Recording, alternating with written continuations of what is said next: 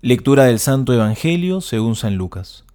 Jesús dijo a sus discípulos, Tengan cuidado de no dejarse aturdir por los excesos, la embriaguez y las preocupaciones de la vida, para que ese día no caiga de improviso sobre ustedes como una trampa, porque sobrevendrá a todos los hombres en toda la tierra.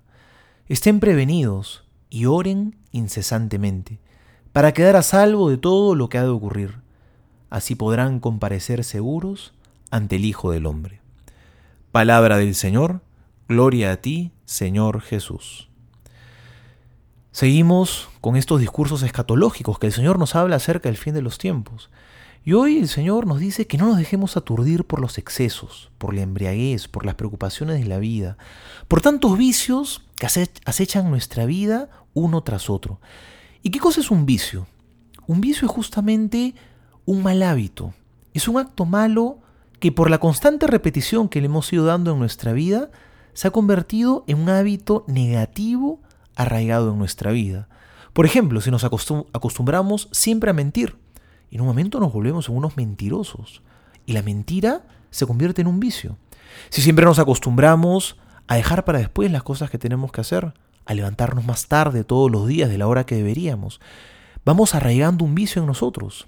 Es el vicio de la pereza si siempre reaccionamos con cólera cuando nos dicen algo que no nos gusta, y nos acostumbramos a reaccionar así en distintos momentos, con impaciencia y con ira, arraigamos en nosotros un vicio, que es el vicio de la ira, de la cólera, de la impaciencia, y nos vamos volviendo así. Estos vicios nos impiden acercarnos a Dios. ¿Qué es lo contrario de un vicio? La virtud. Una virtud es más bien ese acto bueno que por la constante repetición lo he adquirido como un buen hábito en mi vida y se ha convertido en una virtud que me favorece, que me ayuda a obrar bien, que me ayuda a obrar según el Evangelio. Por lo tanto Jesús nos dice, no nos dejemos aturdir por estos excesos, por estos vicios, y más bien dejémonos iluminar por Dios, porque no sabemos qué día Él va a venir, y tenemos que estar preparados. Si somos esclavos de nuestros vicios, qué difícil va a poder decirle que sí al Señor Jesús. Y entre todas las virtudes que podemos ganar, hoy Jesús nos va a mencionar una en especial. Nos va a decir, estén prevenidos y oren incesantemente.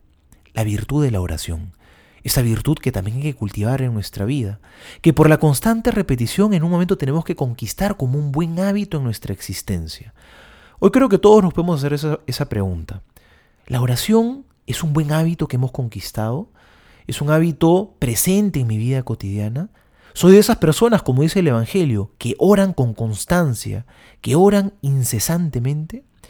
Pidámosle a Jesús que nos dé la fuerza de voluntad y que también nos dé su gracia para que podamos vivir la oración como una dimensión importante en nuestras vidas y que así podamos vivir siempre preparados para la segunda venida del Señor Jesús.